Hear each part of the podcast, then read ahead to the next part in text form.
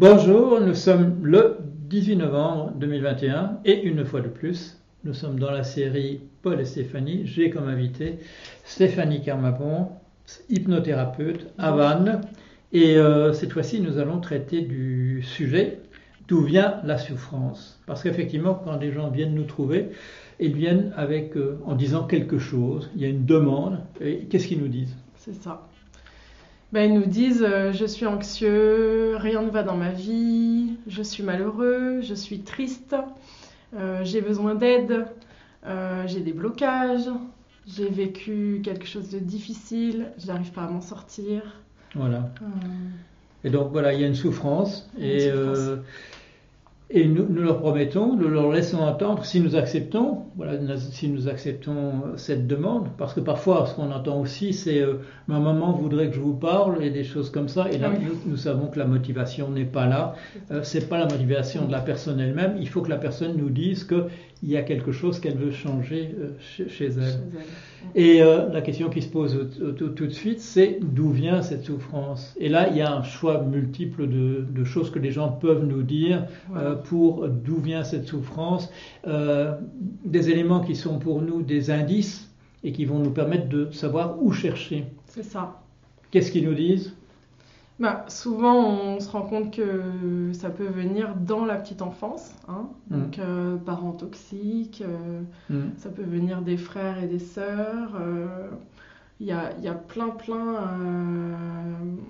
de personnes autour de, du patient mm. qui peuvent graviter autour et qui peuvent être toxiques. Voilà.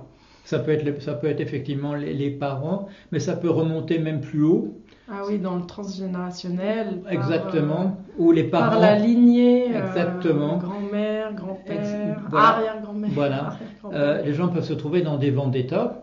C'est-à-dire des choses, voilà, des, conflits avec d'autres groupes, avec d'autres familles qui viennent d'une tradition, qui, sont déjà là depuis un, moment. Et là, Peut-être que les parents ont essayé eux-mêmes de résoudre les problèmes de leurs parents à eux, et ceux-là sont hérités ensuite. Euh, voilà, alors il faut débrouiller tout ça. Et nous voyons dans la politique française, nous voyons un monsieur euh, qui a un rôle important en ce moment en arrière-plan, monsieur Éric Zemmour, et qui nous explique, il l'explique de manière cohérente, mais qu'il vient nous expliquer sa souffrance comme venant de génération et de génération de rapports conflictuels entre sa famille, au fil des siècles mm. avec les familles qui sont autour. Et euh, est-ce à nous d'essayer de résoudre les problèmes de cet ordre-là? Euh, S'il si, venait nous voir, on, en parlera avec lui. Mais euh, voilà, ça devient quelque chose qui devient euh, à l'intérieur même de la société un, un problème. Alors, tu l'as évoqué toi euh, dans le premier entretien et tu es revenu par la suite. Le partenaire, la partenaire toxique, c'est aussi une possibilité. Ah oui, oui, oui, évidemment. Euh, du coup, la souffrance peut venir de là, mais on l'a vu euh, dans les épisodes précédents, que la souffrance venait euh, surtout de ce qu'on a entendu de nous, enfin de ce qu'on peut prendre en considération par rapport à nous-mêmes, donc c'est-à-dire l'estime, la confiance, l'amour de soi, ce qu'on nous a transmis évidemment aussi à l'école, enfin voilà, il y a beaucoup de choses qui peuvent euh, se mettre en ligne de compte dans tout ça, qui du coup induisent le fait que par la vibration qu'on émet à l'intérieur, euh, on, vibre ce que l'on attire, puisque on mérite ce que l'on a. Voilà. C'est ce que l'on pense en tout cas. Euh. et, donc, si on a une image dégradée de soi-même, on va trouver en écho des gens qui ont eux-mêmes une image dégradée d'eux-mêmes. Et si on trouve quelqu'un de mieux que cela, parce qu'on a une image dégradée de soi-même, on va se dire euh, c'est pas la personne qui me convient, ou donc c'est une personne qui n'est pas bonne non plus. C'est ce qu'on appelle le symptôme névrotique, c'est-à-dire que si vous réussissez dans une grande épreuve et que ça devrait vous boostez le moral, votre estime de soi, vous allez vous dire, bah, dans ce cas-là, bah, c'est une, c'est une, mm. en fait, une épreuve que tout le monde pourrait réussir. On va rétrograder l'image de l'épreuve qu'on a réussi pour la ramener à notre propre niveau. Et bien entendu, il y a là un, cercle vicieux. Donc, je ne mérite pas. Je ne mérite pas. Je ne mérite pas d'être aussi bien vu ou, ou d'avoir un compagnon extraordinaire. Donc, qu'est-ce qu'on fait? On s'abatte. On sabote, on sabote.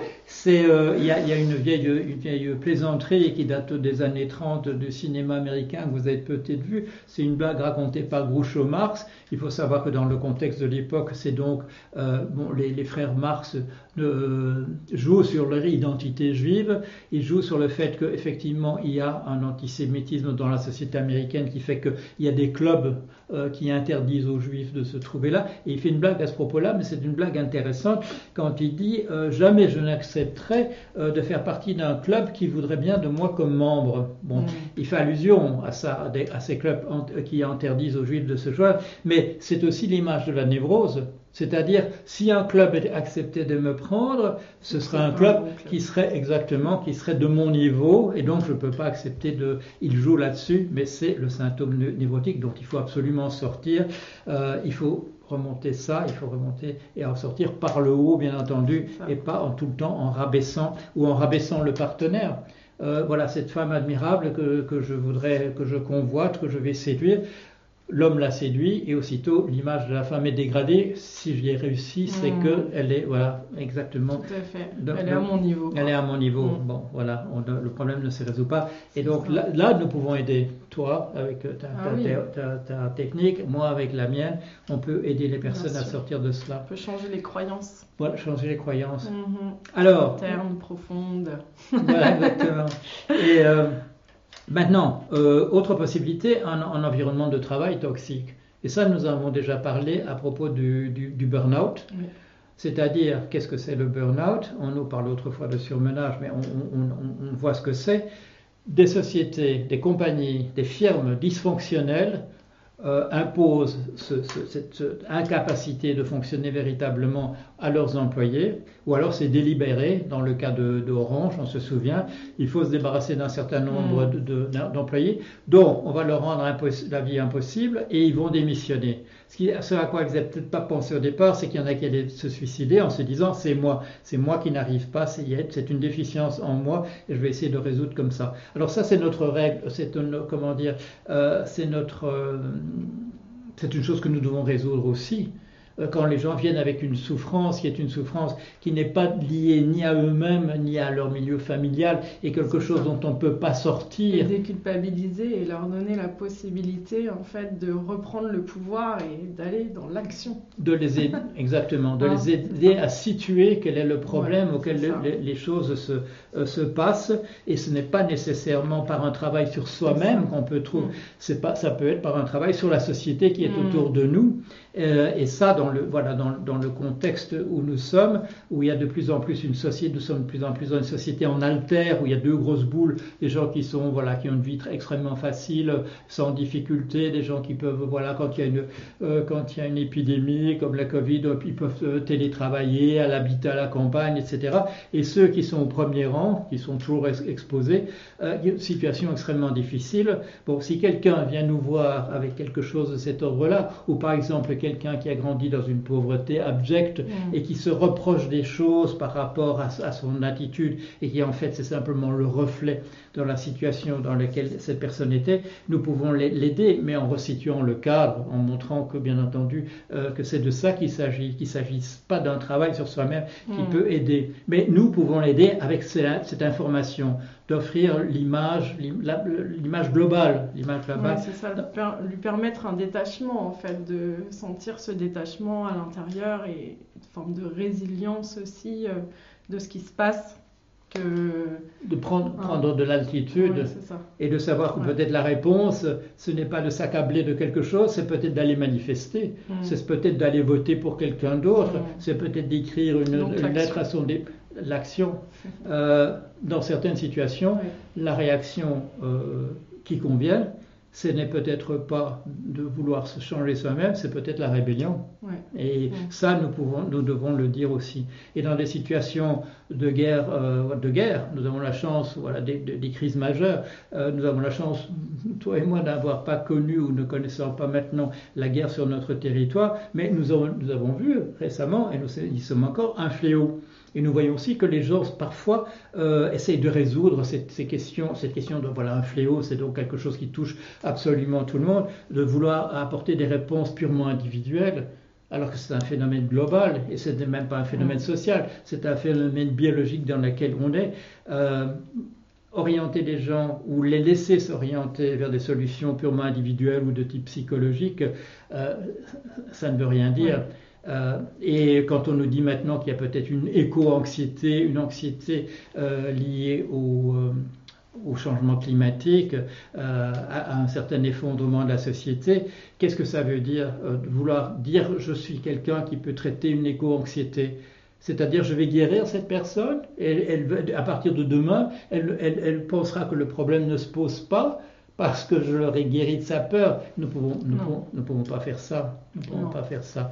Euh, je, pense, et on va peut-être terminer par ça, j'ai apporté le livre parce que euh, j'y ai pensé tout à l'heure, euh, il y a ce livre que, que vous avez peut-être vu, c'est un livre que j'ai fait autrefois, il y a une dizaine d'années, voilà, c'était il y a dix ans, avec Gregory Maclès, c'est une, une, BD, et là-dedans il a mis pas mal de choses, qu'il a eu des de conversations que nous avons eues, et en particulier, je ne sais pas si on voit bien la, planche, voilà la planche, euh, où je suis représenté en psychanalyste, et euh, la personne qui souffre, c'est un personnage Lego, et je ne vais pas lire tout ce que le personnage Lego dit, mais il se reproche l'état du monde, il se reproche euh, le réchauffement climatique en disant euh, j'étais distrait quand ma femme m'a dit ça, et du coup j'ai mis les choses dans la mauvaise poubelle, et donc il s'accable absolument. Et alors, qu'est-ce que je lui réponds? Je lui réponds quelque chose, en fait, et ça j'ai raconté à, à Grégory, c'est parce que je vais essayer de le mettre au bon endroit. Voilà. Euh, je l'avais expliqué à, Grégory. Euh, un jour que je m'accablais euh, de tous les maux du monde vis-à-vis de mon psychanalyste, à un moment donné, je l'ai entendu soupirer, se lever et dire d'un air excédé Ce n'est pas vous, monsieur, dans ce cas-là, c'est le monde. Et ça fait partie de notre rôle aussi, euh, en tant que thérapeute, de parfois dire aux personnes Ce n'est pas vous, c'est le monde, et de les aider à situer où exactement dans le monde se trouve ce problème. Voilà, euh, quelque chose encore à dire. Tu voulais ajouter quelque chose, vas-y Oui, dans la souffrance, il y a aussi les traumatismes. Oui, on n'a pas hein parlé de traumatisme, c'est vrai. Oui, Les traumatismes, euh, du coup, qui sont liés euh, à un événement, hein, comme. Alors, la différence entre un traumatisme et un stress post-traumatique, c'est vraiment le temps. C'est-à-dire que Jusqu'à un mois, on, considère que c'est un traumatisme, qu'il n'y a pas de stress post-traumatique. Par contre, quand on, se rend compte que dans la vie quotidienne, il y a un dysfonctionnement, un problème, une anxiété, un stress lié à cet événement, là, on peut parler de stress post-traumatique. Et donc, euh, voilà, j'ai une technique qui s'appelle le rythmo qui peut euh, voilà, aider à, à, digérer le traumatisme. Oui. Voilà, par, euh, par la désassociation de, de l'événement, de l'émotion, pardon, par rapport à l'événement. Oui, parce que dans, dans, le, dans, le, traumatisme grave, la personne continue de se réveiller la nuit en revivant mmh.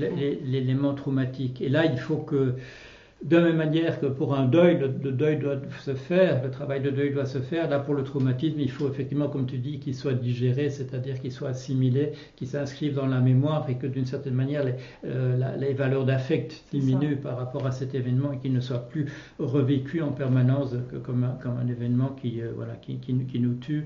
Euh, nous avons survécu bien entendu, mais il continue à nous tuer, intérieurement. Ben, j'ai, le, j'ai le cas d'un, enfant donc, de 10 ans hein, qui mmh. est venu me voir et qui est venu me voir parce qu'en fait il se créait des, peurs, il avait des angoisses de plus en plus importantes et de plus en plus multiples pour, euh, pour tout et pour tout. C'est-à-dire que en fait on s'est rendu compte en séance qu'il a vécu donc un traumatisme euh, il y a cinq ans auparavant et que tout ce qui pouvait le ramener à ce traumatisme, du coup, lui créait une nouvelle peur. C'est-à-dire que, en fait, c'est un enfant qui a été agressé par une SDF qui avait beaucoup trop bu. Ils ont vraiment été très agressés avec ses parents. Et ce qui s'est passé, euh, ce qui se passait pour le petit garçon, c'est qu'à chaque fois qu'il était dehors, il était, très, il était très mal, il se sentait euh, vraiment anxieux de tout. Il avait très peur qu'on puisse l'agresser à, chaque moment. Mmh. Euh, même le, simple fait de voir ses parents trinquer, juste mmh. prendre un verre, enfin je veux dire de façon classique, mmh. ça pouvait lui, aussi lui apporter une peur et donc il faisait des crises d'angoisse. Et, et c'est vrai qu'en désassociant du coup l'émotion de ce traumatisme, euh, eh bien, euh, les, peurs, euh, les peurs ont été mm, mm. dissociées. Mm, Tout à fait. Très bien, ben, excellente idée d'avoir rappelé le traumatisme qui était effectivement quelque chose donc, qui n'est pas qui est un, événement extérieur dans l'histoire, qui n'est pas lié au milieu familial, qui est un accident. Et là, tu dis bon, les parents aussi étaient ont été bah, impliqués dans, dans, dans, cet incident. Et là aussi, bon, on peut on peut intervenir au niveau de la dynamique d'affect qui, euh, voilà, qui est la chose qui nous fait fonctionner de, de, l'intérieur. Oui, vas-y, non, vas-y. Non, je dis, c'est vrai que ce qui est intéressant, c'est de se rendre compte que quand on ne traite pas un traumatisme, hmm. euh, ben, il y a beaucoup de peurs qui peuvent, qui peuvent euh, se joindre au quotidien, en fait. Parce hmm. que la moindre petite chose peut rappeler ce traumatisme. Hmm, D'où l'importance de, bah, d'aller régler ça. Très bien. Merci. J'espère qu'une fois de plus, euh, voilà, nous, euh, nous voyons qu'il y a pas mal de questions qui sont posées sur le blog euh, après, le, après les, les, petites vidéos. si la formule vous convient, nous allons continuer et, et donc à bientôt. Voilà. À bientôt. Au revoir. Au revoir.